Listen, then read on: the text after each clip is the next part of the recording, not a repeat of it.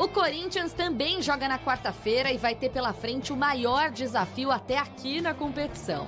Grupo da morte do Ronaldo. Se pelo menos o Corinthians for lá e dar uma beliscadinha de 1 a 0 e o Del Valle empatar, já é a diferença. Você tá entendendo, Bebida? O grupo do Timão acabou mesmo virando do terror. Isso porque em três rodadas o Corinthians só conseguiu uma vitória.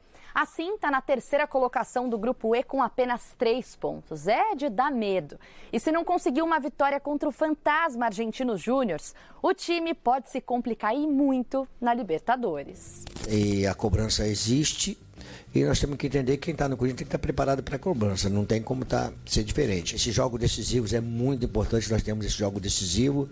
E vamos para a Argentina jogar um jogo decisivo, né?